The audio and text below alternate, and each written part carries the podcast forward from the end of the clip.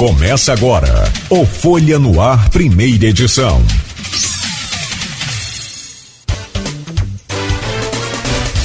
Quinta-feira, 23 de dezembro de 2021. Já posso desejar um Feliz Natal. Meu caro Vinícius Patel, eu não sei se essa é a terceira vez, porque aqui não é Aqui é um programa fantástico, mas não é o Fantástico da Globo, que é afiliada aqui a nossa Inter TV, também afiliada à Globo do, do Grupo Folha da Manhã. Mas não é o Fantástico, mas com certeza no terceiro programa, Arnaldo sabe aí, você pode pedir música. E aí, se qualquer coisa, se não tiver aqui no arquivo nosso, eu também posso cantar. Aí fica melhor ainda. Patel, você não vai passar por esse, não vai passar por esse desconforto. Seja bem-vindo. É um prazer imenso. Eu falei com você internamente. Você aqui é um, é como se fosse, na verdade, né, um, uma, uma luz de esperança para a gente, né, em função de você administrar esse maior investimento privado da, do nosso estado, da região, como eu, como eu já disse. Muito bom dia. Bom dia, bom dia a todos. Prazer enorme estar aqui, terceira vez tendo aí essa oportunidade de falar com vocês, de discutir abertamente o que, que estamos fazendo aí no Porto e conseguir, acima de tudo, alinhar expectativas. Né? Eu acho que esse é o grande ponto que a gente tem aqui de compromisso, mostrar o que, que a gente está fazendo. Tem muita coisa sendo feita, tem muita coisa por fazer e a gente sabe aí a nossa responsabilidade em apoiar no desenvolvimento aí do Rio de Janeiro e do país. Deixa eu trazer o um bom dia também do Arnaldo Neto, claro. Esse já não tem direito à música mais não. É, tá aqui todo dia com a gente e para nossa alegria, claro e evidente. Arnaldo, seja bem-vindo, é sempre um prazer, honra dividir essa bancada com você. Bom dia. Bom dia, Nogueira, bom dia, Patel, bom dia a todos os ouvintes da Folha FM. Nogueira, já me permite, já vou emendando aqui nosso, nossa pergunta, que o Patel tem compromisso 8 e meia, então vamos aproveitar ali o tempo para a gente falar sobre mais assuntos. Vinícius, a gente esteve lá na segunda-feira, né, junto com vocês, acompanhando lá o, a, as últimas movimentações, os últimos investimentos que estão acontecendo no Porto, enfim. E é sempre muito diferente, né? Você fica. Eu estive lá em setembro, mas aí foi uma, uma agenda específica da GNA, que nós vamos falar também sobre isso. É, mas eu queria que, já que estamos nesse finalzinho de ano, que você desse para a gente um balanço do que avançou no Porto do Açu neste ano, em um ano ainda de dificuldade devido às restrições por causa da pandemia. Bom dia, Arnaldo. Foi um ano bastante desafiador, né? Como a gente vinha falando, a gente planejava, esse é um negócio curioso, a gente está entrando para o terceiro ano de restrições de pandemia, mas a gente planejava um 2021, aonde em março a gente já teria um cenário de normalidade, né? Lá em novembro do ano passado era como a gente olhava e queria acreditar, né? Eu acho que muito baseado em uma expectativa e, e um querer o melhor coletivo. Mas a realidade se mostrou diferente. Porém, isso não nos fez diminuir o ritmo de implantação. A gente seguiu com todas as ações de preservação aí das vidas que trabalham conosco, os números vinculados a pandemia, casos da, do público do Porto foram muito, muito baixos. Né? Eu diria que uma referência no, no setor industrial e, e portuário. É, então, a gente conseguiu assegurar que as pessoas se mantivessem empregadas, a gente conseguiu assegurar que as pessoas estavam num ambiente aonde poderiam ter conforto psicológico de ir trabalhar e não estar em um ambiente de exposição.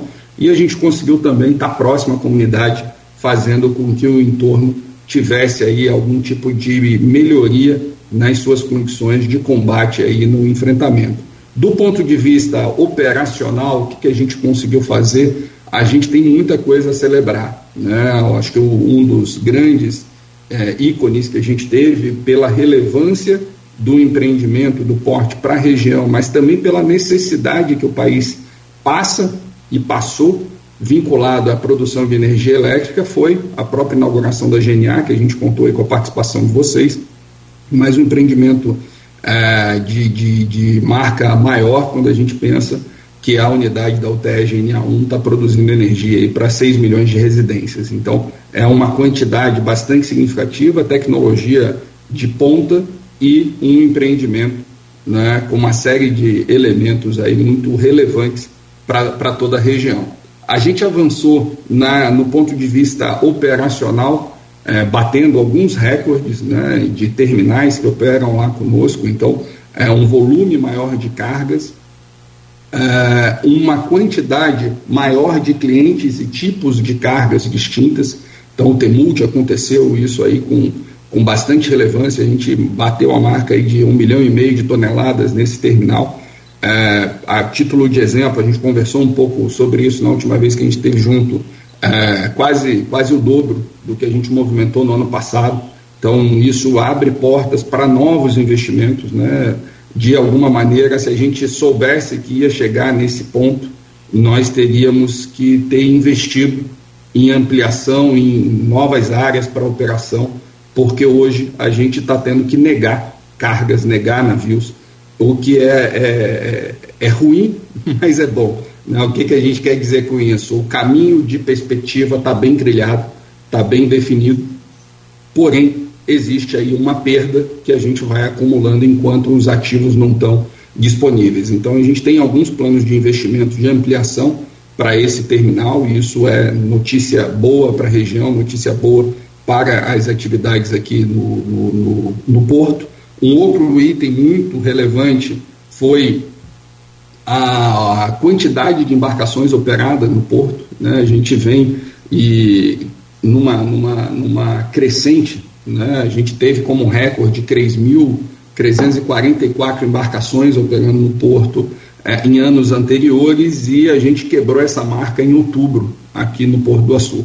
Então a gente tem quase um trimestre a mais de operação, o que aponta aí para um número superior a 4 mil embarcações então, um crescimento aí acima de 20%, e isso demonstra que as coisas estão acontecendo, que o mercado internacional segue ativo e segue ativo pelo Açor, pela nossa região, gerando oportunidades de desenvolvimento e caminhando nessa trilha da industrialização que a gente trabalha bastante, que é o próximo passo de crescimento do Açor. E um caminho que a gente consegue fazer pensando em elementos e estratégias e diretrizes claras de sustentabilidade. Então, o caminho da industrialização passa por é, energia renovável e a gente fez alguns acordos importantes com relação à energia renovável. Então, uma planta solar que a gente está em fase de licenciamento, o maior projeto solar do Rio de Janeiro para implantação aqui em São João da Barra, no Porto do Açu, no Norte Fluminense. Eu acho que esse é um ponto importante.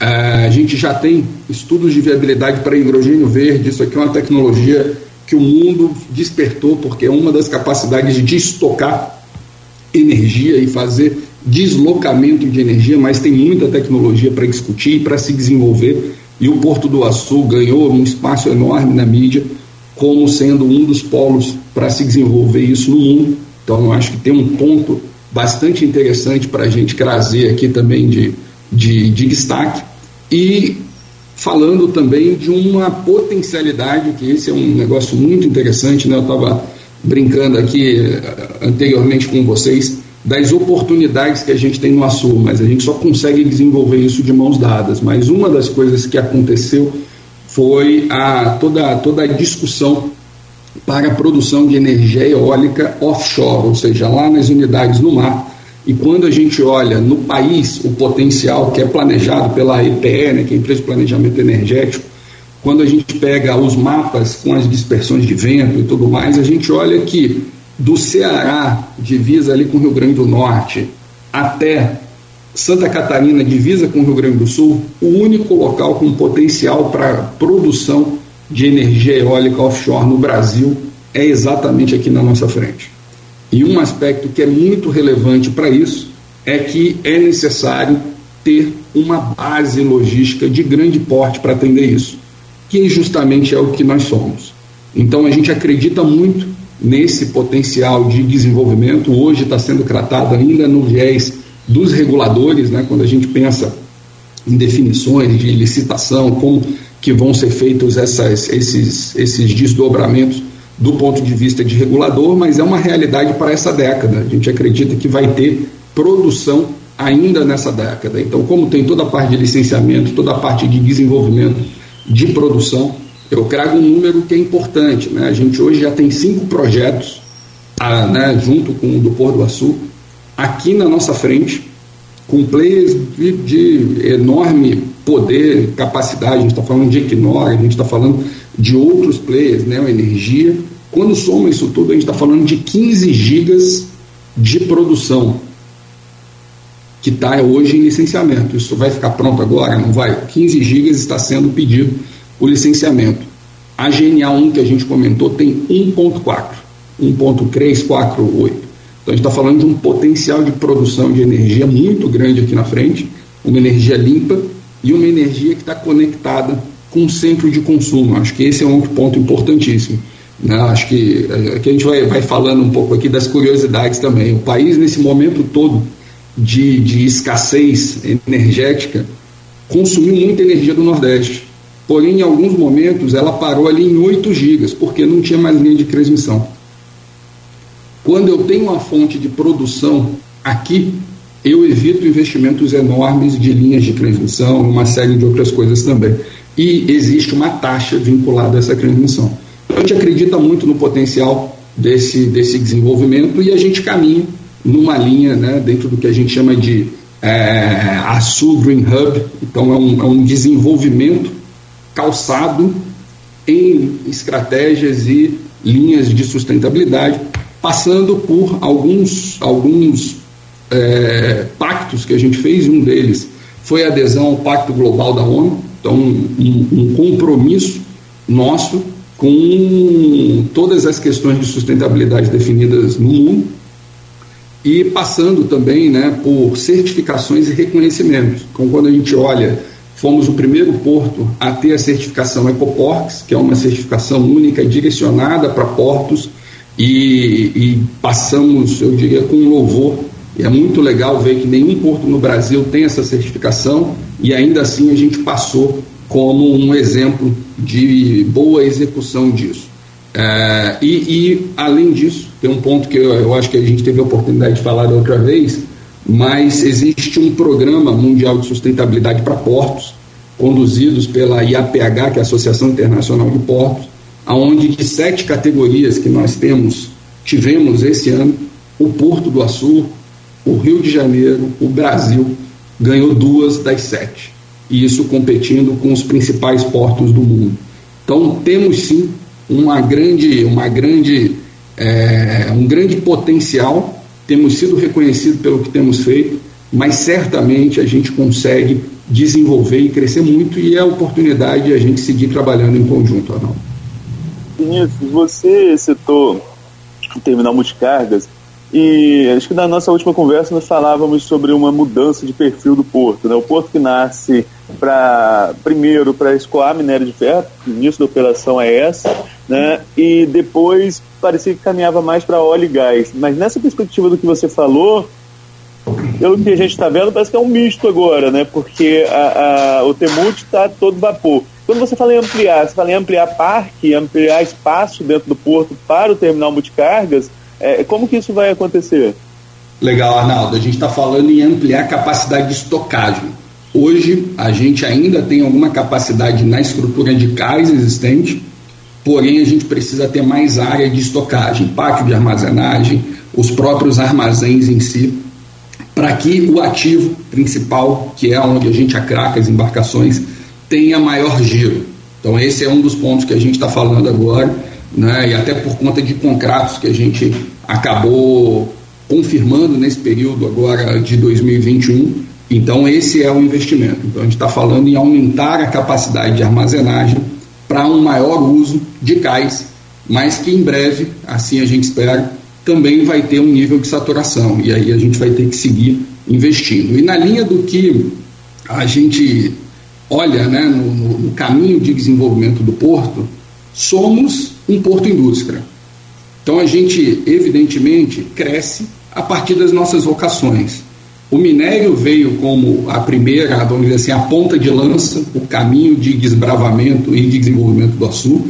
O óleo e gás é um segundo potencial por posicionamento geográfico, por capacidades e, e, e sinergias, eficiências que a gente soma para essa indústria, mas o nosso objetivo é estar em todas as indústrias. Então, não à toa, fizemos a iniciativa com fertilizantes, estamos lá mirando em grãos. Agora, esse grande contrato que a gente é, fechou, a gente está falando aí de, de, minérios, concentrado de cobre, é o que a gente está é, fazendo todos esses desenvolvimentos ali para o Temult. Mas, acima de tudo, a gente quer não só o fluxo, mas a gente quer as indústrias se instalando nesse nosso complexo. Porque aí é onde a gente tem o ponto máximo de integração e de eficiência. Como um porto indústria, é isso que a gente busca. Eu gosto do conceito de termos a cadeia produtiva integrada com o polo logístico. Então, é, é, é esse o caminho que a gente está trabalhando, trilhando, e para isso alguns itens são muito importantes, Nogueira e, e Arnaldo. É justamente a gente assegurar a conectividade para isso tudo acontecer.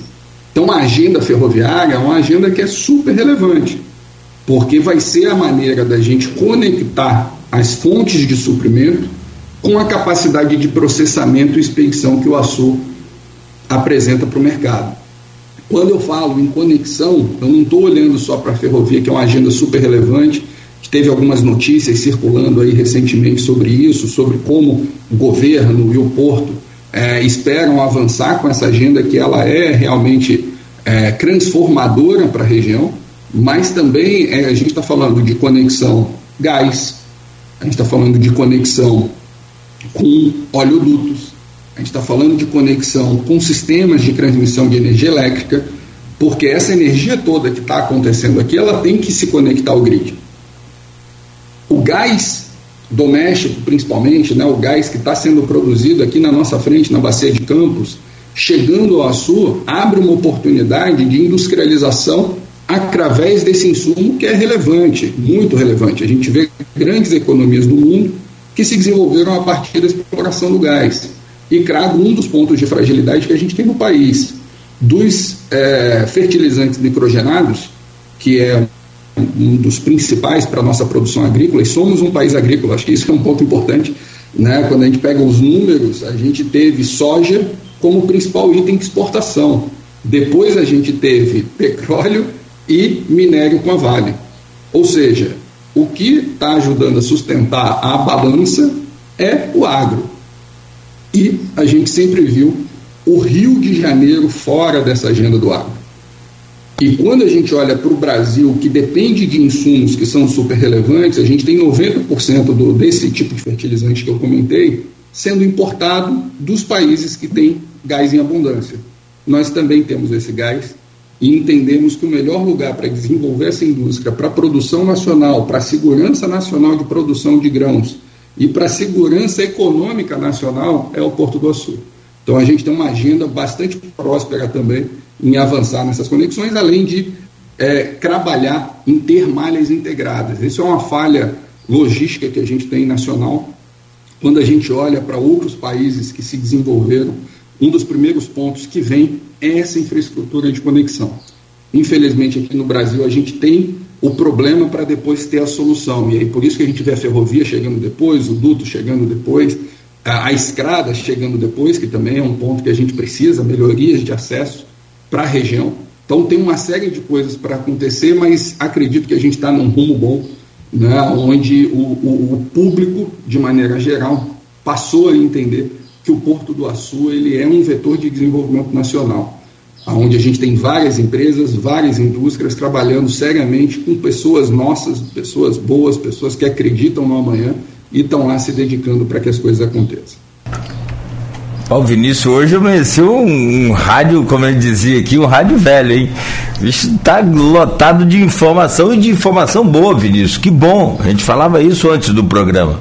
Aliás, be bela imagem aí, eu acho que representa bem o que você passa muito pra gente, que é essa, essa coisa de braços dados, de mãos dadas, de união que é de fato, né, sem dúvida nenhuma, o caminho para a gente começar tudo na vida, né? até a nossa vida mesmo, pessoal. Perfeito. É, e você falou que no Brasil primeiro vê um problema, depois arruma uma solução. E quando não tem o problema, a gente arruma o problema porque nós já tivemos uma, uma, uma rede ferroviária fantástica, uma malha ferroviária fantástica e foi destruída. É, mas a minha pergunta, eu conversei essa semana com, até a gente falava também anteriormente, sobre essa questão de desindustrialização do país. O país passa por um processo muito grande de desindustrialização. Estamos exportando óleo e comprando gasolina. Né? Estamos exportando, a, a, por exemplo, grãos e comprando é, os subprodutos e por aí vai. Como que você apresentou agora há pouco aí a proposta animada de trazer indústria e anunciou que o porto é um porto indústria? Como que você pretende seguir e, e no entanto, também você reconheceu que o Brasil é eminentemente agrícola, isso não tem a dúvida. Como que é essa receita sua para trazer indústria para o porto? Porque aqui pela nossa Codim a coisa está desanimadora e infelizmente, apesar do Lucas Vieira estar tá tentando sobreviver ali, organizando lá aquela, aquela região. Então, Cláudio, acho que você toca num ponto importantíssimo, né? E, e quando a gente olha para essa indústria, eu diria que a gente está olhando para a indústria que ela é menos tradicional. O motivo de termos energias renováveis no nosso, no nosso fronte de atuação é justamente para atrair o tipo de empresa que está olhando uma produção de baixo carbono, que são indústrias que não estão implantadas hoje, sim que estão provocadas a agir porque entendem que seus métodos de produção não são mais adequados. Então a gente está indo mirando numa nova, vamos dizer assim, numa nova camada de investimento industrial, porque felizmente acordamos para que para a situação de que o modelo de produção atual não é sustentável. Então a gente está vendo aí pactos de grandes empresas que buscam as fontes de energia renovável para transformar seu parque de produção. E aí, necessariamente, a gente desenvolve projetos de solar, de eólica, de hidrogênio para esse fim. Porque a gente sabe que essas empresas, para terem uma produção que tenha lá, aí tem os vários conceitos, mas que busca o offset, né, que é, o, é zerar ou uma produção de menor carbono, precisam desse insumo competitivo. Então, é, esse é um dos desenhos que a gente está trabalhando. É, nosso foco é trabalhar no que a gente enxerga e concrola. Gostaríamos de ter políticas mais estruturadas de desenvolvimento industrial? Certamente. Porém, dentro do que está na nossa mão para prover alternativas de competitividade para a instalação dessas indústrias, a gente está atuando fortemente. Trago um exemplo. Em plena pandemia, uma nova fábrica teve início no Sul, que é uma, uma de um dos clientes que a gente tem, que é a Tecnip, que a gente já conhece como uma fábrica de produção de, de, de dutos flexíveis. Porém, eles também desenvolveram uma fábrica para dutos rígidos. E é uma fábrica nova, trazendo tecnologia nova, com um potencial de desenvolvimento e atendimento de mercado muito amplo. Então, é, é, é algo que, apesar dos pesares, meu filho, a gente está conseguindo andar. Seria melhor se a gente tivesse mais elementos que tivessem ao nosso favor? Certamente. Estamos trabalhando para isso fortemente. Então, um dos itens que a gente vê aqui, questões fiscais. O Brasil é um país que padece de questões fiscais. Em muito, muitos momentos, a decisão de investir ela é decidida fiscalmente.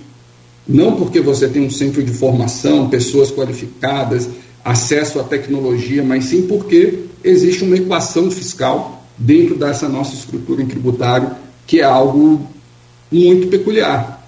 Então, isso é um ponto de elemento que a gente trouxe. Então, vocês já devem ter ouvido inúmeras vezes aquela agenda da ZPE, isso é algo que a gente precisa viabilizar.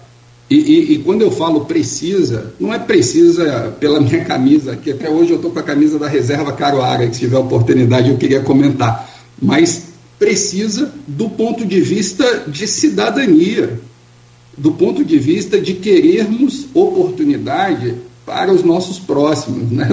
para as nossas futuras gerações, para continuidade do sistema, que é o que a gente vive. Então, e, e, acho que esse é um ponto que a gente discute, vem trabalhando, então pontos de conectividade, pontos de, vinculados à ZPE, são itens que são chave e que, infelizmente, né, e esse é até o ponto, né, por que, que a gente está trabalhando nessa questão de cargas agrícolas, ferroviárias e tal? E eu estou fazendo isso também com caminhão, numa quantidade muito pequena, mas é, é, de alguma forma a gente mostra o conceito para justificar a viabilidade das coisas. É, é, como eu falei, né, a gente trabalha num conceito inverso, né? a gente não constrói infraestrutura para que exista uma indústria depois, a gente tem a indústria para pensar na infraestrutura. Então, o que a gente vem fazendo é mostrar, criar provas concretas de que é possível sim desenvolver isso tudo no porto. A gente tem alguns bons exemplos de, de, de cargas novas que estão sendo movimentadas, de atividades novas que foram implantadas, que geraram empregos de maneira permanente, porque a gente não está falando só da obra, a gente está falando de estruturas operacionais com alguns anos de contrato para a indústria de óleo e gás hoje no porto. E certamente, quando a gente pensa no eólico, né, como eu comentei, poxa, se cenário de produção de energia eólica offshore, o Açu, ou o norte o Fluminense é um local para com esse potencial, a gente tem que trabalhar para que essa indústria inteira esteja aqui. A produção dos elementos do que vai ser instalado lá e dessa forma a gente ter o que ah, na, né, nesse, nesse meio chama de cluster, um cluster produtivo, um agrupamento produtivo que encontre o melhor cenário de é, é, eficiência para essa instalação. Eu volto com você, Arnaldo. E aliás, você já falou, semana eh, recente agora, essa semana você esteve lá numa visita no Porto, inclusive com é, é, visitação também, com passeio de lancha e tudo mais, para entender e sabe, entende muito bem, pode passar para a gente é, perguntas interessantes aí para o nosso convidado de hoje, que é o diretor de administração portuária do ASU, Vinícius Patel. Arnaldo.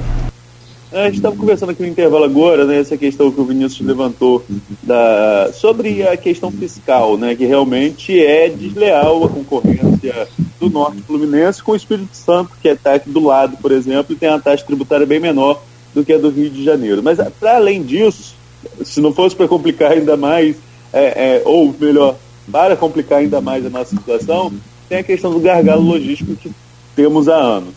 É, falamos sobre a ferrovia, a F-118, é, Vinícius, o ministro Tarcísio esteve aqui em fevereiro, eu questionei sobre a F-118, e ele disse que até então era apenas um projeto, não tinha nada de concreto, o que tinha de concreto era aquele trecho ali ligando até Anchieta, né, que a Vale, até então a Vale iria fazer, não sei como ficou aí o final dessa história. É, tem uma outra questão que é o acesso direto à BR-101 ao Porto do Azul, é uma outra expectativa também que se tem, para desafogar o trânsito por dentro da cidade, tanto por dentro da cidade de Campos quanto a BR-356, que fica sobrecarregada. E tem a ponte da integração, que seria uma outra ligação, né, você poderia pegar o sentido do Espírito Santo direto ali, além de ligar a mesma Codim, a gente falava agora há pouco sobre a questão da Codim, seria uma forma de encurtar o caminho até a Codim de Guarulhos. São projetos de infraestrutura que estão fora do porto. O porto pode participar como parceiro, pode entrar aí de alguma forma se for o caso, mas não é o responsável por concluir nenhuma dessas obras. Como que vocês relacionam com o governo em relação a isso e qual a importância dessas obras para o desenvolvimento do empreendimento portuário? Acho que esse é um ponto importante, Arnaldo, principalmente porque a gente vem né, em um outro momento do, do, do, governo do Estado do Rio de Janeiro, principalmente pela questão de, de, de, de geração de capacidade de investimento. Né? E, e, e, diante disso a gente tem visto aí uma série de exemplos uh, de aproximação né, com toda a estrutura e uma, uma percepção de que o Porto do Açu é sim uma ferramenta de desenvolvimento para o Estado. Então, é, nessa, nessa, nesse diapasão aí, a gente tem conseguido avançar em ser um parceiro, como você falou, seja em ajudar no, no conceito, na discussão de ideias, na geração de projetos, porque a gente acredita no desenvolvimento da região. Então, quando a gente fala de é, novos acessos né, para o porto, a gente sabe que hoje o acesso passa por regiões urbanas e isso gera alguns impactos, embora o Porto do Açu movimenta uma capacidade gigantesca de carga com uma participação muito pequena rodoviária. muito pequena rodoviária. A gente tem quase 90% do que a gente movimenta no porto acontece ou pelo minério duto ou diretamente numa operação navio-navio. E a gente tem uma, um movimento de cargas que é muito reduzido do ponto de vista rodoviário. Então, apesar da gente saber que causa alguns transtornos, quando a gente pensa, por exemplo, no próprio Rio de Janeiro, né, o volume de caminhões é muito, muito mais significativo, como acontece em outros portos que têm a sua origem e saída de cargas centradas no fluxo rodoviário. E tem a necessidade de ter um acesso direcionado para aquela região? A gente acredita que sim. A gente viu aí sair no, no Pacto RJ, que é a ferramenta que está sendo utilizada pelo governo, um valor bastante significativo para obras para fazer essa conexão da BR-101, fugindo né, dos impactos que hoje existem em áreas urbanas e 356, como você falou. Então, isso é, um, é uma etapa de projeto de desenvolvimento, de por onde passaria, por onde não passaria, mas existe aí uma energia concentrada para que isso aconteça. Da mesma forma com a ferrovia. A ferrovia, a gente conseguiu, até com a discussão do marco regulatório ferroviário, que foi encampado por representantes do Estado do Rio de Janeiro lá em Brasília, porque era necessário. Quando a gente teve a devolução da FCA, a gente teve quase 80% do impacto no estado do Rio de Janeiro. Porém, a reversão financeira das multas e, e todo o, o, os pontos de compensação disso não estavam ficando no Estado. Então foi definido no marco que pelo menos 50% tem que ficar vinculado ao, ao, ao Estado que foi afetado por, esse, por essa decisão. E aí eu acho que geram oportunidades para se estabelecer uma ampliação dessa rede ferroviária. E é nessa pauta que a gente está trabalhando e, e, trabalhando de novo em parceria. Não tem um modelo de ah, é assim, é assado, mas vamos desenvolver em conjunto. E quando a gente pensa na oportunidade que a gente tem da ferrovia chegar até Anchieta através do investimento vinculado à VLI, Vale, é, fazer o acesso aqui para o Norte Fluminense, é algo que a gente tem que perseguir com todas as forças, porque é transformador. Infelizmente, o projeto da F-118 ele era muito mais amplo, porém, minimamente, a gente tem que perseguir esse alvo de trazer até a região essa conexão, porque é um sistema que vai permitir que exista integração com o Centro-Oeste. A gente está passando por Espírito Santo, está passando por Minas Gerais, e esse negócio segue até o Centro-Oeste como um dos ambientes de capacidade de, de, de escoamento de cargas, coisas que hoje no sistema de Vitória já tem um nível de saturação bastante grande é, e, paralelamente, gera oportunidade para novos desenvolvimentos. Né? A gente sabe aí de outros portos que estão sendo discutidos é, no, no, na costa aqui do Sudeste e que tem que ter estrutura para o que tiver de futuro. E, e e, e aí um dos pontos que a gente acha muito relevante aqui destacar, o mercado vai regular isso. O mercado vai dizer quem vai poder se desenvolver ou não, porque é uma equação de custo sempre, uma equação de eficiência, uma equação de sustentabilidade.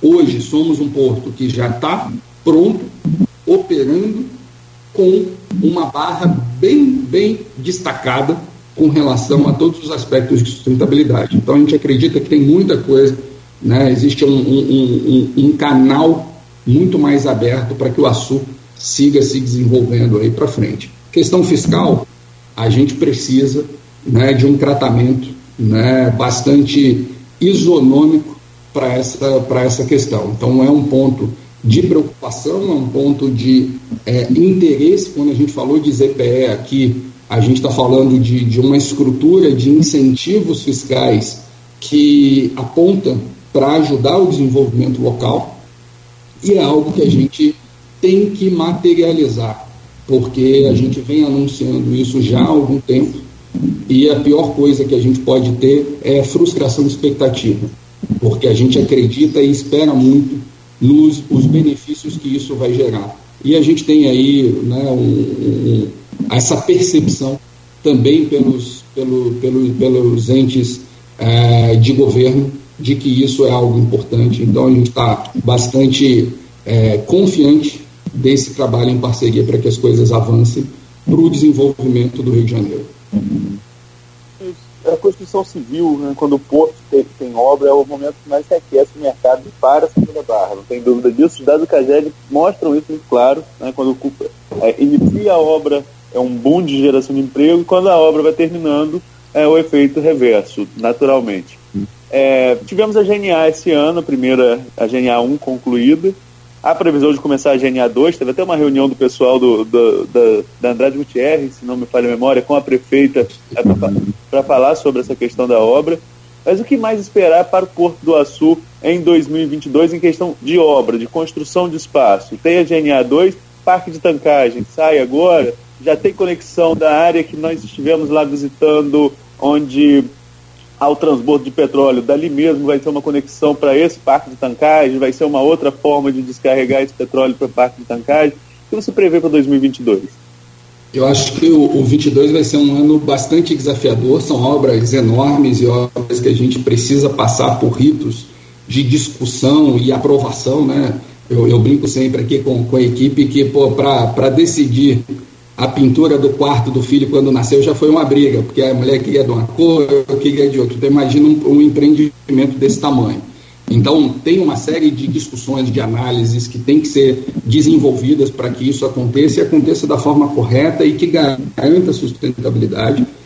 A GNA 2 é um dos, dos grandes projetos que a gente vai ter é, no, no, curto prazo e é um projeto que por si só mobiliza uma quantidade enorme de pessoas. Né? Vocês têm é, lembrança aí de como foi a GNA 1, um único empreendimento ali que mobilizou mais de 12 mil crachás.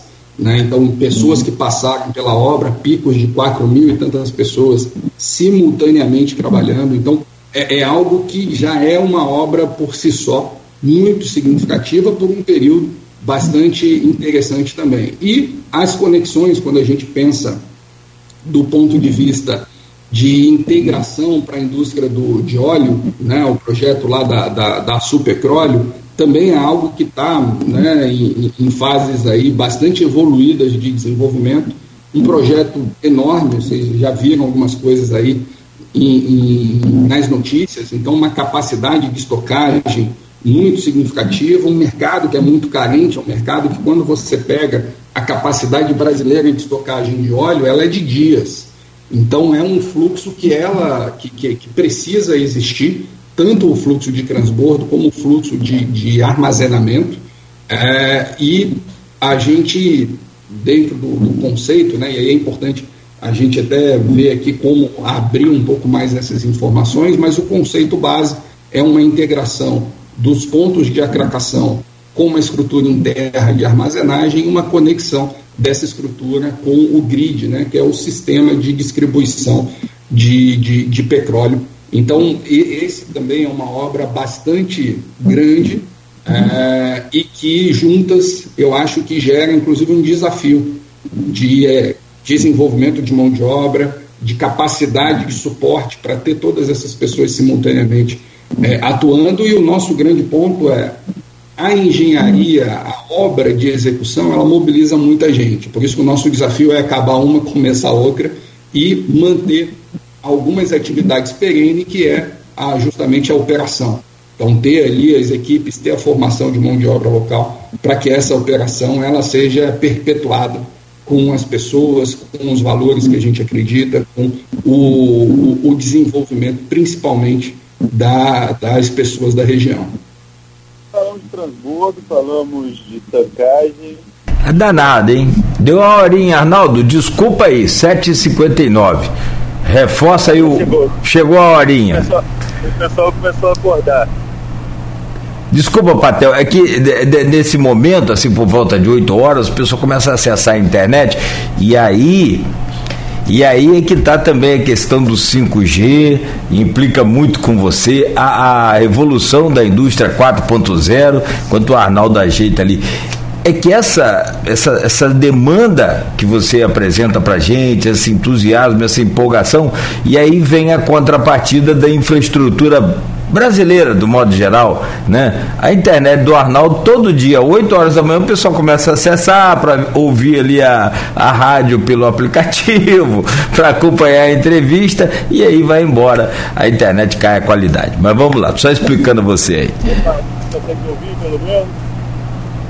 Estamos ouvindo sim. Eu estou ouvindo, tá um chiaço, mas dá para ouvir. Vinícius, então vamos lá, vamos tentar resumir. Tancagem, transbordo e refino. Há previsão de refino de petróleo no Porto do Açu? A refinaria sai e sai ano que vem? Qual a perspectiva? Esse é um projeto, né? A gente anunciou lá atrás a questão da refinaria modular. Então é um projeto que está em licenciamento. Então a gente acredita, não, não, não, a gente deve ter avanços de licenciamento ao longo de 22, porque é um projeto que tem ali sua, sua complexidade mas é algo que a gente acredita porque o mercado está aqui. Então, o modelo da refinaria modular ela é uma, um modelo para fornecimento local, primariamente. Então, a gente está falando de é, uma atuação em produtos específicos que sejam carentes para a região, um deles é diesel, que hoje a logística de diesel vem toda de fora. Então, tem uma oportunidade para isso, tem um processo de licenciamento e desenvolvimento para tal, então a gente segue nessa linha aí de fomentar o, o licenciamento é, e também né, é, são, são projetos que nascem com uma oportunidade de estar integrados, porém eles se mostram viáveis sem a integração previamente definida. Então esse é um ponto que a gente vai trabalhando. Uma coisa é o óleo que está sendo construído, certamente existindo toda uma estrutura de armazenagem facilita o, o, o desenvolvimento dos outros projetos, porém uma coisa não se conecta necessariamente à outra do ponto de vista de viabilizar as operações. O terminal de tancagem ano que vem.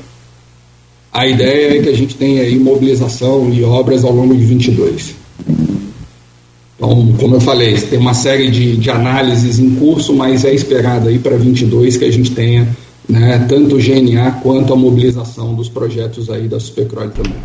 Vou propor a você, Arnaldo, um, um, breve intervalo, um curtinho, pedir licença ao Vinícius, enquanto você reconecta aí, por favor, rapidamente, voando aqui para reconectar com o Arnaldo Neto, conexão 100% né, reabastecida lá, full agora, e a gente volta nessa entrevista com o Vinícius Patel, aproveitando o máximo de tempo dessa passada dele aqui pelo programa.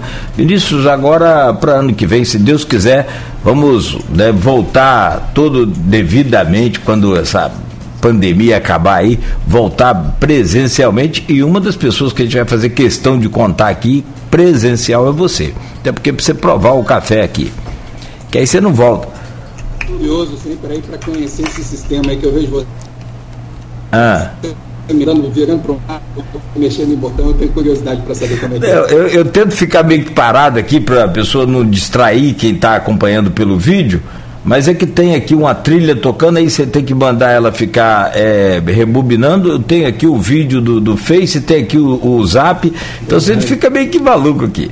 Mas vamos lá, Arnaldo Neto, e eu volto com você, Neto. Agora a sua conexão 100%, obrigado. Vamos ver se, até que hora fica 100%, mas vamos, não perdemos tempo, vídeos questão de emprego no Porto do Açu. É, na nossa visita aí ao Porto, você mesmo falou da, que o Porto é visto como uma, não uma redenção, mas é o, é o objetivo de muita gente, né? E acho que essa pergunta foi até do Alfredo, se não me falha a memória, que as pessoas querem saber o que elas precisam se formar para trabalhar no Porto do Açu. Quais são as oportunidades que tem? E a gente está falando de quanto? De quantitativo. Quantas pessoas hoje atuam no complexo? Não sei se você tem esse número, porque são várias empresas que trabalham, né?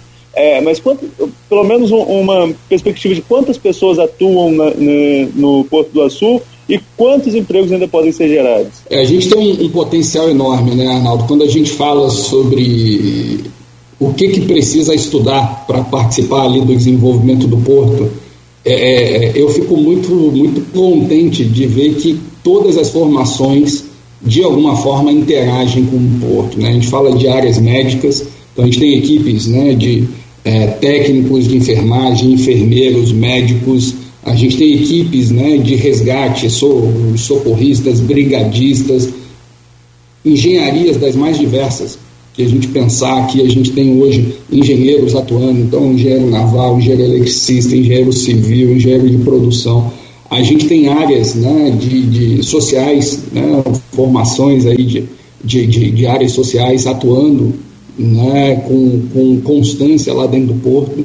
A gente tem uma oportunidade de desenvolvimento direto, que aí são as vagas do porto, e aí tem esse aspecto que a gente falou. Durante o período de obras, a gente tem uma mobilização de muita gente, com várias formações também, e uma permanência né, no empreendimento, uma vez finalizado e operacional, de uma quantidade muito mais singela de pessoas que é o necessário para operar. Né? E aí tem né, o nosso, nosso é, trabalho de desenvolver, de desenvolver com diversidade. Eu acho que esse é um ponto importante também que a gente vem trabalhando fortemente as questões de diversidade. As empresas até têm é, o ponto aqui da gente ter buscado certificações de Great Place to Work, é um dos pontos interessantes, a gente ter discutido e construído também é, ações de diversidade para a atração das pessoas né, e criar um ambiente múltiplo e diverso de conhecimento, de construção de saber também. Então, esse é, é um ponto aí bastante interessante, com ações com grupos diferentes e fazendo com que a gente seja, de fato, um reflexo melhor da realidade do nosso país e não um núcleo de pessoas e pensamentos muito parecidos. Então, acho que esse é um ponto importante. A gente, dentro desse núcleo, tem a capacidade de desenvolver, e hoje a gente já tem ali um número de cerca de 70% né, de pessoas que são da região é, trabalhando, e a gente fala de São João da Barra, a gente fala de campos preponderantemente para essas atuações. É, mas tem um ponto que eu queria destacar também, é que é a potencialidade de desenvolvimento de projetos e iniciativas que usem o porto como plataforma, independente da sua área de formação. O que, que eu quero dizer com isso?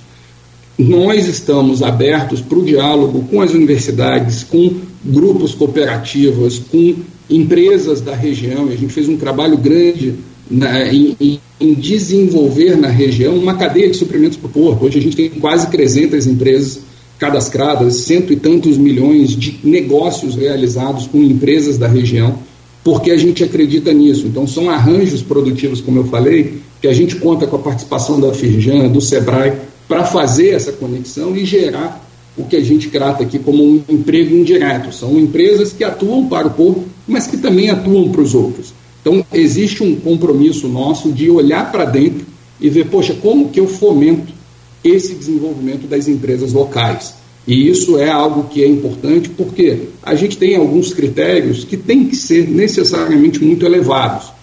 E, eventualmente, a empresa local não está apta para isso. Então, pô, como que eu ajudo a empresa local a buscar essa qualificação para fornecer para as empresas do porto. E também, como que eu avalio se para aquela atividade específica eu preciso desse critério nesse nível de rigor ou eu poderia assumir algum critério intermediário, porque é um item não crítico, um item que eu não tenha riscos vinculados e por aí vai. Então, esse é um dos compromissos que a gente tem feito aí nessa, nessa linha de adensar a produção local. Do ponto de vista de ter o porto como plataforma, a gente teve uma iniciativa muito bacana, que foi a do Hackaçu, que é uma dessas competições né, de desenvolvimento de ideias, de criação de conceitos que se chega a startups, né, a novas empresas sendo desenvolvidas, aonde é, foi uma experiência muito positiva, porque a gente foi numa linha de, pô, vamos, vamos testar, porque a gente também não sabe fazer plenamente, e quando a gente abriu, a gente teve mais de mil inscritos. A gente teve 60 e poucas equipes e 50 e tantos projetos apresentados e projetos de uma qualidade muito interessante. Projetos que a gente somou ali 34 parceiros. Quando a gente lançou a ideia, como tem que ter gente para ser júri, tem que ter gente para ser apoiador das equipes que estão pensando, a gente teve 34 entidades, seja empresa privada, pública, participando para que esse ambiente aconteça. E aí, para a gente, foi muito positivo ver que já existe né, um ecossistema de inovação, existe uma vontade que está ali, vamos dizer assim, é, retida em trabalhar para se desenvolver isso, e o Porto do Açu faz questão de ser uma dessas plataformas de desenvolvimento, um dos fomentadores para isso. Então, eventualmente, até, poxa, a gente, é, numa discussão dessas, a gente chegou a ter ideias né, dentro do Abraçu, que foi para um separador água e óleo para dentro das embarcações. Pô, vamos colocar isso na prática, vamos ver se eu posso fomentar o desenvolvimento disso e, por que não, a gente está apoiando o desenvolvimento de uma nova empresa local, com pessoas locais, vendendo conhecimento e tecnologia amplamente, não só aqui para a região ou para o porto. Então, esse é, é a parceria. Né? Até na, na no, no, dia lá eu, eu fiz um, uma analogia, eu gosto das analogias para simplificar o entendimento. Pô, o conceito não é um, um rodízio de carnes, que vai sentar ali e o porto vai dizer o que vai fazer, mas é aquele churrasco de amigos no final de semana eu levo o que eu tenho, você leva o que você tem e a gente constrói em cima disso uma forma de desenvolver. Então, isso é algo que a gente está aberto para fazer. A gente vem conversando, desenvolvendo parcerias com cooperativas, apoiando a formação de novas cooperativas também, porque eu acho que é algo que é importante e é um modelo de produção que ele gera autonomia. E, e a gente precisa também trabalhar psicologicamente as pessoas da região para isso para entender que tem formas diferentes de ser um empregado e sim ser também um dono de uma estrutura produtiva onde eles podem participar e construir algo com um valor muito maior para a região, muito maior também para o porto, porque a gente acredita nisso como um caminho de desenvolvimento. Em resumo, temos espaço e oportunidade para as diferentes carreiras, a gente fez um, um, sistema que a gente chamou de conexão a sul, mas um, um, um sistema de, de, diálogo com as universidades, com as pessoas, para esclarecer o que, que existe. Agora, é, é, eu tenho atividades que rodam, que já funcionam. Então, eu não tenho todo dia vagas abertas, eu não tenho um, sistema é, aberto para capturar pessoas. Mas sempre que existe uma nova empresa, uma nova atividade, uma nova é, um novo investimento, aí é uma oportunidade 100% aberta, aonde a gente vai para o mercado para buscar e aonde a gente também tem buscado fazer a formação dessas pessoas para que elas já venham mais aptas para dar sequência e ter uma passagem muito mais duradoura no, no, nas nossas atividades e também mesmo que não tenha uma entrada aqui, ela tem uma formação para que seja absorvida no mercado nacional que é um outro ponto também bastante importante. Só para concluir, números você tem, Vinícius? Quantos hoje atuam? Hoje a gente está com muita gente trabalhando remota, a gente continua com um número um pouco abaixo dos 7 mil, que a gente teve até por conta daquelas desmobilizações. É, um número com bastante gente remota, eu diria que hoje a, a pandemia nos fez aprender aí, eu acho que a gente está com cerca de 60%, 65% desse número presencialmente no porto. Muitas equipes administrativas, por exemplo, a Porto do Açu, ainda está com ocupação dos seus escritórios a 50%. Então, a gente tem as equipes operacionais e a parte administrativa, um número menor de pessoas presentes. Então, a, a expectativa, né, sempre que a gente mobiliza novas obras, é que esse número aumente bastante né, e tenha também aí uma capacidade de absorver e desenvolver as pessoas localmente. A gente chegou a ter marcas ali de 80% de, de, de pessoas locais, e esse é um número que a gente sempre briga bastante para fazer com que o aproveitamento seja ao máximo, né, com mão de obra local, fazendo uma distribuição de renda local, fazendo um desenvolvimento local. Só colocar, Arnaldo e, e meu caro Patel, é, esse programa tem, é, e aí isso é uma função do, do Grupo Folha da Manhã, justamente de levar até a população essas informações, e eu sempre digo: quem tem informação tem poder. Você acaba de citar aí sobre a questão da, do cooperativismo. E você sabe que Campos necessita muito de cooperativismo agrícola, industrial, prestador de serviço, mas nós temos aqui exemplos, inclusive, que são usados aí pelo Brasil afora e até fora do país, que é o caso da Coagro. Temos a Unimed, temos a Uniodonto, temos é, aqui parceiros nossos também, todos esses que eu estou citando são parceiros nossos. A Cooperativa Norte Saúde, que é também de, de prestação. prestação ah, você só me desculpe interromper seu raciocínio. Eu acabei de receber a mensagem aqui do prefeito, Vladimir, em relação à questão das vans que estão autorizadas a voltar a circular. Isso impacta diretamente a questão do comércio, como falávamos outro dia, como informação de primeira mão, é só para a gente já informar todos os nossos ouvintes. Desculpa, desculpa, Patel, é só que a informação é, é, é quente, né? já estamos com detalhe no Folha 1. Prioridade sempre, não há que pedir desculpa. Que bom que conseguiu né, retornar aí com, com as vans. E é o que a gente falava, precisava justamente para o comércio. Mas aí eu fecho a minha pergunta, a minha colocação e vou fazer a pergunta sobre essa questão. o cooperativismo, eu trouxe aqui nesse programa, nós trouxemos aqui nesse programa o Abdel Abdul, Abdul Nasser, que é o presidente da Sescob, que organiza as cooperativas todas do estado do Rio de Janeiro e ele falava da importância dessa questão de cooperativa. A pergunta minha, é, e aí eu coloquei isso por conta do programa. A minha pergunta é: dá para fazer um cooperativismo com o Estado, o governo federal, com quem quer que seja, para terminar essa bendita ponte, não, meu caro? Porque a, a, o Porto, é claro, não vai ter é, envolvimento com obras aí assim diretamente, pode até ter uma parceria, mas é, pelo menos para pressionar a ponte da integração. Esse, esse é um ponto, né, é, Nogueira, que é muito, muito relevante. Assim, a gente discute bastante.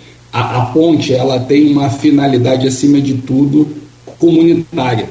Né? Quando a gente pensa que São João da Barra e São Francisco, há pouco tempo atrás, era um município único que tinha que passar por campos para se integrar ou pela água, ela tem, assim, na, na sua origem, uma necessidade muito clara. É, acho que os movimentos né, que foram feitos pelo governo do Estado, junto de engajando o TCU e todo mundo, apontam para essa saída. A gente, de alguma forma, é solidário com, com o desenvolvimento disso, porque a gente está falando até de, de, de, deslocamento das nossas pessoas. Né? Se eu não olhar do ponto de vista de carga eu tenho que olhar para o deslocamento das pessoas e para a possibilidade de um trânsito mais seguro. Trânsito mais seguro é eu ter menos gente no trânsito também. Então aqui eu faço já um link com um ponto que a gente tem aqui, que é a campanha né, que a gente chama de verão sem acidentes. A gente tem feito isso nos últimos três anos e está começando agora mais uma etapa dessa, dessa campanha, onde a gente faz blitz de conscientização, a gente faz um trabalho, porque é assustador o quão tolerante nós brasileiros somos com a quantidade de vidas que a gente perde no trânsito.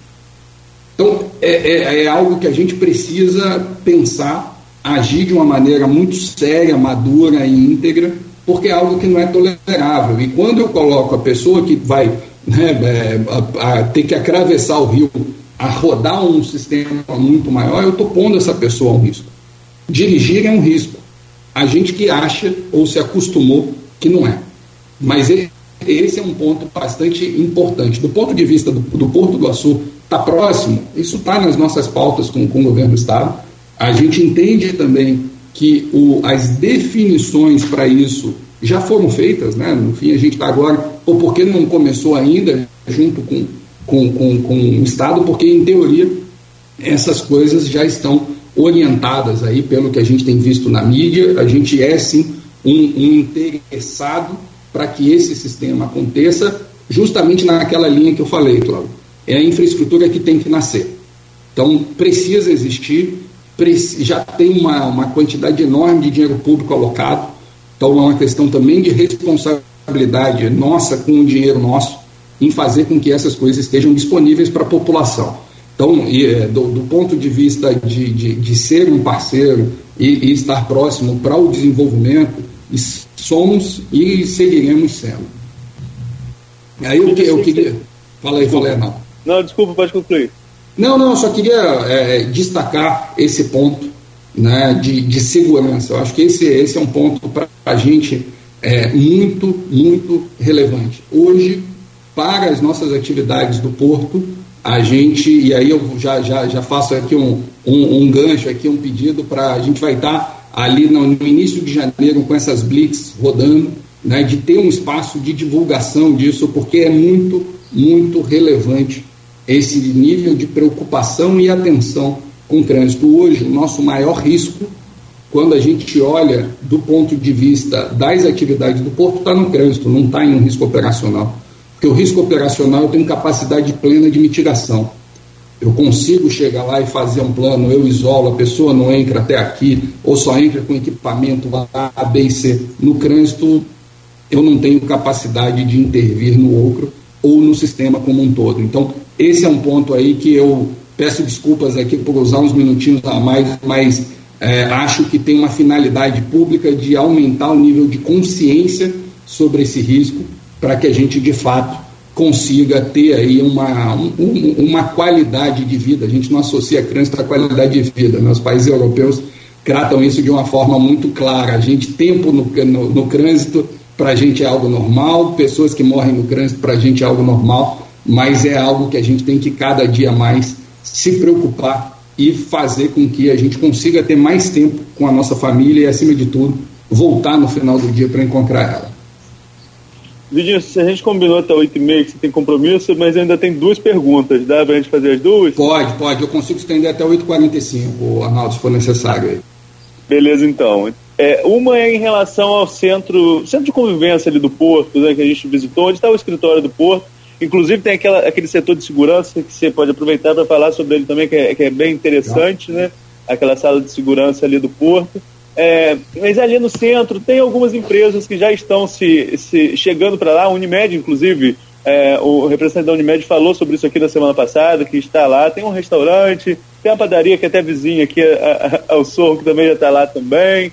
É, então, assim, tem empresas chegando para esse centro de convivência, tem um hotel em construção. Existia lá atrás, em 2011, eu participei de um, de um diagnóstico feito para a LLX, à época, né, que a gente fez a rede de diálogo, uma empresa do Rio de Janeiro, e a gente fez esse diagnóstico na rua e eu fui coordenador de relatório de rua. Né, na época, é, é, a gente pegou alguns pontos, né, que as pessoas tinham algumas dúvidas.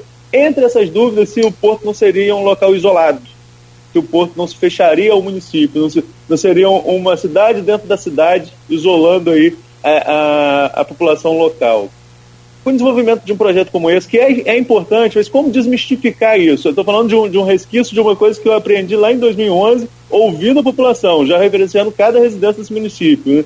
Eu falo que eu conheço, conheço Alto Cardeiro, conheço essa região toda, que a gente foi já, já, referenciar cada, cada, cada residência dessa. E eu fiquei com essa impressão, desse, nesse relatório, a gente ficou com essa impressão, as pessoas tinham esse medo de que o porto crescesse, e o porto criasse sua cidade e isolasse o município de São João da Barra. Queria que você falasse para a gente como está hoje esse centro de convivência, qual é a intenção dele e como desmistificar esse, é, é, essa impressão da população. Legal, Arnaldo. Acho que é um ponto de vista bem interessante. Né? A primeira reflexão que eu faço é: já não estamos isolados? Porque hoje as pessoas da região, a gente tem feito um trabalho enorme e contado com a participação de vocês em dar visibilidade para o que acontece no Porto mas a gente ainda vê que as pessoas conhecem muito pouco do que acontece, tem pouca noção de que a gente tem aqui a, uma das mais relevantes atividades portuárias e até industriais já em, em acontecimento do país. Então, acho que esse, esse é um ponto importante. O que a gente está criando ali é, como a gente falou, um centro de conveniência. A gente não está falando em conceitos que existiram no passado, de cidade e, e coisas do gênero. A gente está falando em um centro de facilidades né? Muita gente, talvez, que não tem essa proximidade, via que é, não, não, não, tinha uma, uma, uma, percepção clara de que muitas vezes ir ao porto era ir a algum lugar que talvez você não tivesse onde almoçar. Ir ao porto era um lugar que, se você quisesse, pô, Arnaldo, vamos conversar aqui, eu não tinha um local para tomar um café com alguém. Então, no fim, eu estou criando uma infraestrutura para suportar quem está lá diariamente não para deslocar as pessoas. Né? É, é, o, o, ponto que a gente traz aqui é: poxa, eu tenho uma pessoa que está numa intervenção em uma embarcação, por exemplo, uma manutenção de uma embarcação que tem que, o mais rápido possível, voltar à sua atividade. Hoje, em alguns momentos, a gente tem essa pessoa perdendo duas horas por dia deslocando para poder dormir em algum local. Então, é, é para essa finalidade. A gente tem uma estrutura ali de apoio a quem está ali, é, uma estrutura de conveniência para quem está fazendo essas rotinas e uma, uma, uma ferramenta que eu, eu enxergo por uma ótica é, contrária, uma ferramenta de permitir que os empreendedores da região estejam lá. A própria Estação Açul é um desenvolvimento com o empreendedor local. Não foi o Porto que construiu uma área e está alugando salas. Não, é um empreendedor local que fez o um investimento e desenvolveu uma plataforma para que outros empreendedores locais estejam com seus negócios também lá. Ou seja, uma perspectiva de crescimento do ponto de vista do empregador, uma perspectiva de crescimento do ponto de vista do empregado, que tem mais oportunidades de atuação. Então, a gente acredita nisso e acredita, acima de tudo, em um sistema de eficiência. Quando a gente pensa em ter uma Unimed lá, por exemplo, é um ponto de, de facilidade para quem está vindo para embarcar, para fazer ali algum tipo de atividade, para as rotinas que normalmente existem, e isso, na minha visão, não enfraquece o sistema, ele fortalece o sistema. Então, é, é um pouco isso que a gente vem discutindo, né, quando você fala tem, aí eu, eu, falei da Unimed, vamos falar dos outros, tem a Padaria Aliança, tem o Baby Beef que já está com, com restaurante lá, tem o escritório que, que da, da Wilson Sons, que é uma empresa de fora, mas que está ali fisicamente, tem o nosso escritório que mudou para essa área, então a gente está criando um ambiente que vai ajudar o dia a dia. Mas a pessoa que está vindo para campus ou está vindo para uma atuação no porto, ela vai ficar nas pousadas e, e, hotéis de campos de São João da Barra, até porque a capacidade ela é limitada, a gente tem um fluxo muito grande. A gente tem algumas facilidades que pô, hoje quem vem para cá primeiro, passa por Campos, por rodoviário, e se vem aéreo, pousa em Campos. Então, tem é, o, o, que a gente trabalha, e assim como a gente está falando aqui, eu, eu, eu, eu remeto à questão da mão de obra e da capacidade de contratação e desenvolvimento das pessoas da região. O nosso grande objetivo é gerar opção, que na minha visão tem um valor maior do que ser. Né? O poder ser, porque tem que tem um potencial bastante grande e é isso que a gente faz. Congelou para mim, eu tô achando que eu caí, vocês me ouviram? Deu uma travadinha, mas voltou, tá ok. Mas é, é, é nessa linha aqui, Arnaldo, que eu acho que é, é, é importante e, e, e aproveito para trazer mais um elemento de integração, que aí, se vocês me permitirem aqui, eu queria trazer um pouco do conceito da reserva caroária, que agora a gente traz... Era a minha próxima... É, era ah, então a minha vamos próxima pergunta, pergunta. Falei que eram duas. Mas eu queria que antes, antes da gente entrar na Caruara, a gente falou ali de, desse centro que você é, é, pontuou, as empresas que estão, está, e tem ali o escritório do Açul. Mas deixa a Caruara para a gente fechar, só que você falasse um pouquinho sobre aquela sala de segurança que a gente visitou Fantástico. lá. Né, e, e, como que funciona aquele complexo de resposta a qualquer incidente, incidente que aconteça no porto. Isso, eu, eu, agradeço aí a lembrança, porque você pediu, me, me comentou, eu falei e perdi a linha aqui de raciocínio. Isso foi um passo importantíssimo, né? E, e foi muito bom, Arnaldo, estar com você e seus colegas lá, conhecendo essa estrutura. É uma estrutura que a gente denominou aí de CORE, é o Centro de Operações e Resposta à Emergência, onde a gente tem uma sala de controle para todas as questões operacionais de acesso marítimo, acesso rodoviário, controle patrimonial e atuação de emergência. Ou, ou, seja, eu tenho uma esse eu acho que foi um dos grandes pontos nossos, nessa mudança de formato de administração, porque até então a gente tinha sempre uma mentalidade de construir, construir, construir, ao mesmo tempo o porto está pronto. A gente tem clientes que estão lá e que exigem e que nós queremos oferecer um nível de serviço de um porto de excelência. Então, quando eu tenho uma ocorrência, e aí entra aquele ponto, quando a gente Olha, eu tive lá mais de 4 mil embarcações já operando esse ano, então eu preciso fazer com que o sistema rode de uma forma adequada. Hoje a gente tem né, certificações, uma série de coisas que atestam isso tudo que eu estou falando, mas acima de tudo, eu tenho um centro de operação integrado. Esse é um conceito único, não só no setor portuário nacional, mas no setor portuário mundial, de ter uma unidade unificada de operação integrada com a capacidade de resposta à emergência. O que, que isso me permite?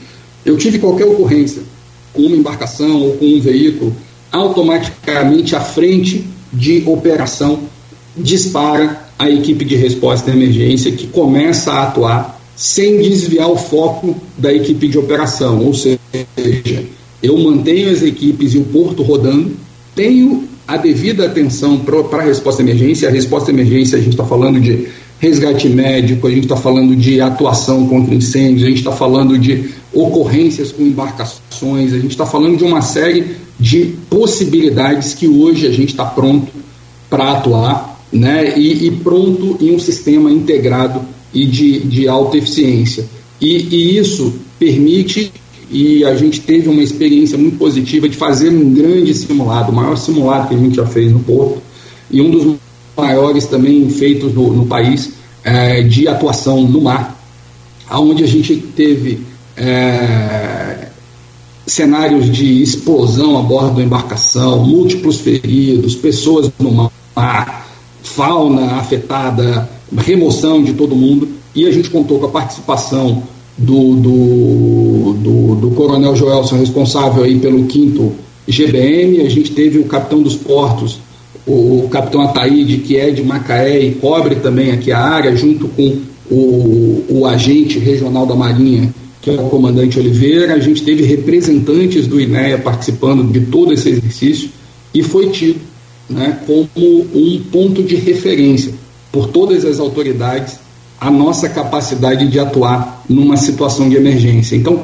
isso é um ponto que é muito positivo, né? a nossa capacidade de atuação e a nossa capacidade de ter uma operação segura, como eu falei, é um valor para nós. Então, a gente segue trabalhando nessa linha de desenvolvimento. Acho que a gente tem até algumas imagens que a gente pode compartilhar com vocês de como funciona é, esse centro e isso para a gente é um motivo de orgulho. Né? Até então, quando eu falo do restaurante, até então, até o ano passado, nossas equipes trabalhavam em estruturas provisórias. Conseguiu dar um passo de ter um escritório dentro dos melhores padrões né, arquitetônicos, uma estrutura centralizada de controle, e isso, né, além de reconhecer e valorizar as pessoas que fizeram o porto chegar onde está, gera também oportunidades de percepção dos clientes como o Açu sendo um ambiente adequado para suas instalações industriais e para as suas operações. Agora vamos falar um pouco sobre a Caruara, né? Você já ia até falar sobre ela, mas eu, eu queria pegar um gancho daquela, daquela minha colocação em relação à percepção que eu fiquei em 2011, daquele diagnóstico, para falar sobre essa obra da, da sede da Caruara. Essa obra, né, Nogueira, está acontecendo ali, Nogueira, todo mundo do, que nos acompanha não conhece, está acontecendo ali em Quipari, perto da Lagoa de Quipari. É, é, o Vinícius vai explicar melhor como vai funcionar a sede. Ele já falou dessa parceria com o Projeto Tamar, que é extremamente importante e interessante. É, vai criar um modelo de turismo diferente do que São João da Barra é, já tem, mas se existiu um processo traumático lá atrás na questão da desapropriação de terras, quando o porto começa a construir ali perto da lagoa, há também uma percepção, falo isso como morador da cidade, de que vai impedir o acesso à lagoa, o porto vai fechar a região da Lagoa de Quipari. Queria, Vinícius, que você aproveitar essa oportunidade para você mesmo esclarecer como Legal. vai funcionar isso, é, se as pessoas vão poder continuar indo à Lagoa da Sul, inclusive nesse período de verão, que a obra ainda vai estar acontecendo, né, não deve ser concluída até a semana que vem, claro, claro que não, o prazo é outro, você já falou com a gente, mas queria que você falasse, mas para esclarecer a população, o que vai ser a utilização daquele espaço e como a população ainda vai poder utilizar o espaço do entorno ali da Lagoa de Quipari. Perfeito, Arnaldo. Primeiro é um projeto que para a gente é muito desafiador, né? Ele é a, a, ponta, a ponta mais exposta do Porto do Açu para a comunidade. Isso foi feito de propósito, porque a gente quer ter um ambiente de interação nessas, nessa sede da reserva. Né? A reserva da, da a gente tem 40 quilômetros quadrados, isso dá cerca de 5 mil campos de futebol, né? onde a gente faz uma, uma, uma uma conservação de um ambiente de restinga, um ambiente que, para vocês terem uma noção aí, do 100% que existiu em algum momento no país, hoje a gente tem cerca de 3% remanescente. Então tem uma, uma relevância muito grande e lá a gente vem desenvolvendo dentro de uma estratégia e do plano de manejo, que é uma estrutura onde existe um comitê gestor com representantes da organização, da, da, da sociedade civil, representantes públicos, enfim, para que a gente faça um melhor desenvolvimento e aproveitamento das capacidades da reserva. Lembrando que a reserva a gente tem ali mais de 850 espécies catalogadas, a gente tem 26 animais que estão na lista com algum nível de risco de extinção que são preservados lá, e isso tudo está aqui disponível para a comunidade. E o que a gente está criando ali é um centro de visitação, então, está é, na linha oposta da percepção de um impedimento. Muito pelo contrário, a gente está criando um ambiente de recepção. Então, é um centro de visitação onde a gente vai ter lá estruturas de banheiros, estruturas de apoio às pessoas. A gente vai sediar lá o projeto Tamar, que é uma nova parceria que a gente fez para os programas de conservação de tartaruga que vocês já, já divulgam e conhecem bastante, que a gente tem aí agora, a gente está na 13 terceira temporada de acompanhamento, né? a gente fez lá no, na virada, no verão passado, um milhão de filhotes né, que foram é, devolvidos aí é, à natureza pelos monitoramentos que a gente tem. Então, a gente tem um trabalho grande, e sério sendo feito, e quando a gente olhou para tudo isso que foi feito até então, a gente vê que o grande ponto é trabalhar numa consciência ambiental das pessoas, e por isso trazer o Tamar para a gente é muito relevante, vai ser a única base do Tamar de visitação no Rio de Janeiro. Então, isso gera um potencial turístico também muito grande e é uma ferramenta de aprendizado, de conscientização, uma ferramenta de lazer. É um ambiente que a gente espera que as pessoas queiram levar suas famílias, queiram levar seus amigos. O acesso à lagoa, ele, e, e em grande parte dela, ele é público. E o que a gente está, junto com os agentes responsáveis, que a gente fala de INEA, fala de prefeitura, é um uso ordenado, porque a gente quer que esse uso de hoje permita o uso de amanhã pelos nossos filhos. Então a gente precisa de algum regramento, um uso consciente. A gente já teve a oportunidade de falar com, com vocês aqui. A gente tem práticas que são criminosas, que acontecem com frequência, de abertura de barra, onde a gente chega. E quando eu falo criminosa, é porque isso é enquadrado como um crime ambiental. Não sou eu que estou querendo determinar nada. E não compete a nós do Porto do, Porto do Açu atuar contrariamente a isso. Compete às autoridades que têm poder de polícia e intervenção para tal. Mas a gente entende que, estando ali, ajudando as pessoas a entenderem que preservar é muito melhor do que fazer um uso inadequado, é o caminho que a gente acredita. E, além disso, a gente vai ter uma estrutura que é justamente para a educação ambiental. A gente vai ter lá um auditório, a gente vai ter áreas para exposição de trabalhos da, da, da, comunidade, produção de artesanato, produções artísticas. A gente hoje já conversa com a prefeitura para ter integrado no, no, no, no, calendário estudantil temas específicos sobre o que é a Restinga, para que isso seja trabalhado nas escolas pelos professores e com um grande laboratório para que as crianças consigam ir lá e vejam a realidade de algo que está no município, é super relevante, super importante, mas que infelizmente não foi compartilhado até agora. Então, o objetivo é fomentar o acesso, o objetivo é que as pessoas interajam com o espaço, mas interajam com consciência, interajam pensando no dia depois de amanhã. Então, esse é o objetivo que a gente tem. Não tem um objetivo de limitação, muito pelo contrário, ele tem uma ferramenta de estímulo e uma ferramenta de conscientização. Então, o turismo vai ser trabalhado lá e um turismo vinculado às pessoas. A construção, a gente tem mais de 90% das pessoas que estão trabalhando na construção não são só pessoas do município, são pessoas da sair trabalhando ali estão vendo e para a gente é importante que seja assim. Porque são pessoas que vão querer levar os filhos lá, vão querer levar a família lá para usufruir disso e que vão ser parceiros nossos para preservar essa estrutura que tem uma relevância ambiental muito grande para a gente.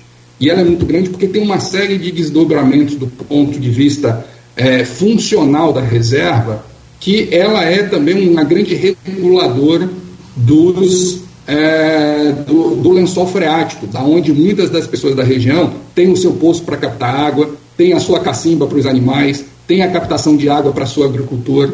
Então, isso é um ponto que a gente entende que vai conseguir universalizar conhecimento e fazer com que a gente tenha uma sociedade que cresça, não só economicamente, mas do ponto de vista social e ambiental. Então, é, dois pontos que eu queria destacar além disso. Além do turismo e educação ambiental, a gente tem também a Casa do Pesquisador, é um ambiente de pesquisa e parcerias com as universidades e academias. Então, é um ambiente de hospedagem para que as pesquisas sejam feitas lá e as pessoas tenham tempo de permanência e tenham uma maior, um maior conhecimento. Um dos pontos muito positivos ali da Caroara, hoje a gente transformou o que era conhecimento comum em conhecimento é, científico. Hoje, o manejo dessas espécies são catalogadas, são conhecidas por universidade, mas nasceu porque as pessoas da comunidade fizeram parte de todo esse manejo. Hoje são oitenta e tantas espécies que são produzidas e replantadas ali, onde a gente tem mais de 1.400 hectares já plantado, né, replantado, fazendo a reconstituição de toda a área. Bom, são 8h45, esticamos o mar ao máximo, né? Essa, essa conversa aqui por conta da sua agenda. A Fernanda também já mandou aqui é, vídeos lá do, do projeto né, que você acaba de comentar, o Caruara. E acho que a gente vai ficar devendo aqui, meu caro é, Patel, e até conversamos aqui internamente né, sobre o surgimento de um sem número aí de, de portos aqui na região. Como, por exemplo, o Alberto Coutinho coloca aqui o Itaporto Offshore ali em Alfandegário, né, também em Carapebus, tem outro, outra participação do Marcelo Mansur, faz aqui um longo comentário e depois pergunta. É, sobre a agência de desenvolvimento do projeto. E, bom, esse aqui eu vou ficar devendo né, ao, ao Mansur e a, e a você. Mas, de qualquer maneira, fica o compromisso aqui, assim que você puder retornar. Mas em 30 segundos, o, o que você pensa e o que o Porto do Açu pensa desses outros terminais que estão sendo projetados aqui para a região. Também, em, em, além do Espírito Santo, Kennedy, né, tem também um outro projeto ali para é, São Francisco do Itabapuana. Região norte aqui. Né, enfim. Não, perfeito. Tem Macaé também. Macaé. Agora fez igual o ataque Agora do. É, agora fez igual o ataque do Flamengo na Copa do. Peraí, deixa eu falar. Parei, é, peraí. Para aí um bocadinho. eu tô mexendo com o Arnaldo aqui. Agora sim, sim, Alô, perfeito. Estou te ouvindo. Vamos lá. Voltou? Então, Voltou. Não, sem Mas eu problema. acho que o ponto principal é isso daí é um caminho de desenvolvimento. E o desenvolvimento ele acontece por uma lógica de eficiência. Então, hoje, a gente acredita que esses outros projetos que têm que acontecer, porque a gente espera e quer que, um, que o Brasil se desenvolva. É, a gente acredita que tem uma, um compromisso financeiro bastante grande para ser feito, né? precisa ter uma consolidação dos volumes de carga também para que isso aconteça e precisa passar por trâmites né, ambientais e todas as questões de sustentabilidade vinculada. Então, assim, é, o que, o, que para a gente é muito claro é que a gente já avançou, né, querendo ou não, a gente, Arnaldo aí, Cláudio também lembram, né, a pedra fundamental do Açu aconteceu lá em 2008, para a gente agora olhar e ver a materialização de algumas coisas. O país crescendo, essa infraestrutura toda vai ser necessária e a gente tem uma lógica também de escala nas operações. Uma vez a gente conseguindo ter escalas, a gente acredita que o Porto do Açu, que já tem sua escala hoje, tende a ser né, de incentivo à atração de novos investimentos, como a gente vem falando aqui. Vinícius, um grande abraço, amigo. Muito obrigado. Quero te Se eu desejar. tiver mais 30 segundinhos, Cláudio, eu queria só destacar uma iniciativa muito bacana. Por favor. no dia 21, é, a atuação de um projeto, que esse é um projeto que aqui a gente não está falando de uma iniciativa de empresa, a gente está falando de iniciativa das pessoas, que é o que a gente chama de Abraçu. É um projeto né, de atuação voluntária, desde 2017 acontecendo. É, Concluiu-se aí nessa entrega do dia 21, onde foi distribuída aí 2.660 quilos de alimento para as famílias com necessidade aqui da região, em uma iniciativa de coleta de material, organização de cestas, distribuição a uma série de, de entidades. Se concluiu 25 atividades do, do Abraçu ao longo aí do, do tempo e, e são atividades das mais diversas, desde uma atuação como essa, que é a ação de Natal, que foi focada em permitir ali né, uma, uma, uma, uma refeição, uma estrutura alimentar mais adequada para as famílias que estão em algum tipo de situação de vulnerabilidade, mas passando por doações de sangue, passando por uma série de, de campanhas que são muito relevantes. Então, eu queria fazer aqui um agradecimento pessoal às pessoas do Açu, que hoje são mais de 200, que interagem localmente para fazer também essa atuação aí, que para a gente é um motivo de orgulho muito grande.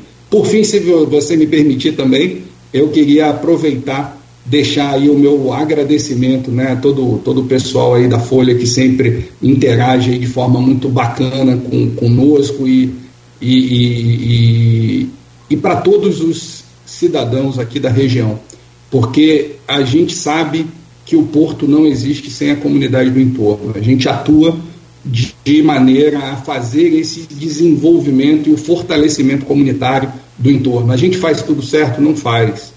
A gente pode fazer mais? Pode. A gente consegue fazer ainda melhor se estivermos juntos. Então, esse é um ponto que eu sempre reforço aqui, de estarmos abertos, que algumas iniciativas estão abertas para a gente conversar e ver como adaptar e fazer um impacto ainda mais positivo para a região. Mas, acima de tudo, a gente olhar e ver que muita coisa tem sido feita e a gente reconhecer que foi um ano muito difícil, que a gente vai ter aí esse momento de reflexão nosso, que é necessário. Muitas vezes o início dessa reflexão é muito dolorida, porque a gente lembra de muita coisa difícil, muitas questões aí que a gente é, não gostaria que acontecesse, muita gente lidou com muitas perdas nesse ano também, mas é positivo que a gente consiga fazer esse processo de reflexão, porque a gente sai mais forte lá ao término dela. Então, que a gente consiga ter aí um, um período de festas com muita harmonia, com uma busca permanente de todos nós aí por um estado de paz e que a gente siga aí com energias renovadas para 2022. Então, meu, meu desejo de boas festas a todos e um, um agradecimento profundo por toda a parceria e pelos parceiros visíveis e não visíveis, porque tem muita gente atuando para que as coisas aconteçam. Então, deixo aqui meu muito obrigado aí a todos vocês. Nós agradecemos também, Patel, em nome do Grupo Folha, faço aqui essa honra, agradecer a você pelo carinho, pela atenção sempre, a toda a sua assessoria, desejar a você um bom Natal e todo sucesso do mundo aí para você, que aí reflete para a gente também. Mas independente de refletir para a gente, que você tenha muita paz, êxito e prosperidade aí em 2022. Arnaldo. Valeu, Patel, mais uma vez aí pela entrevista, te agradeço muito. É, te, e olha que a gente normalmente vai marcar com alguém do Porto, a gente levava semanas. Com o Vinícius, cheguei lá na segunda, no visita, falei, vamos lá, vamos conversar que a gente tem que fazer esse balanço. Ele topou estar aqui com a gente, agradeço muito. E reforço o que o Nogueira falou, desejar é, a você, a toda a equipe, a Fernanda que está aí acompanhando a gente, é, desejar um Feliz Natal, um próximo 2022 e que seja um ano de mais boas notícias, que tenhamos outras boas conversas aqui. Fantástico, muito obrigado a todos. Grande abraço, pessoal. Fernanda, não vou agradecer não, porque ela. Só depois que ela me levar lá no, no, no, no passeio de iate. Agora. Um abraço, Vinícius. Fernanda, muito obrigado. Bom dia para você, sucesso aí, tá, querido? Grande abraço. Tá, tá aqui, tá mandando um excelente Natal para todos nós aqui, o, o, Arnaldo, a Fernanda e né, o Patel. Desejar um bom dia a você aí, né? Bem iluminado, né, com muita paz e amanhã né, estaremos de volta às sete da manhã.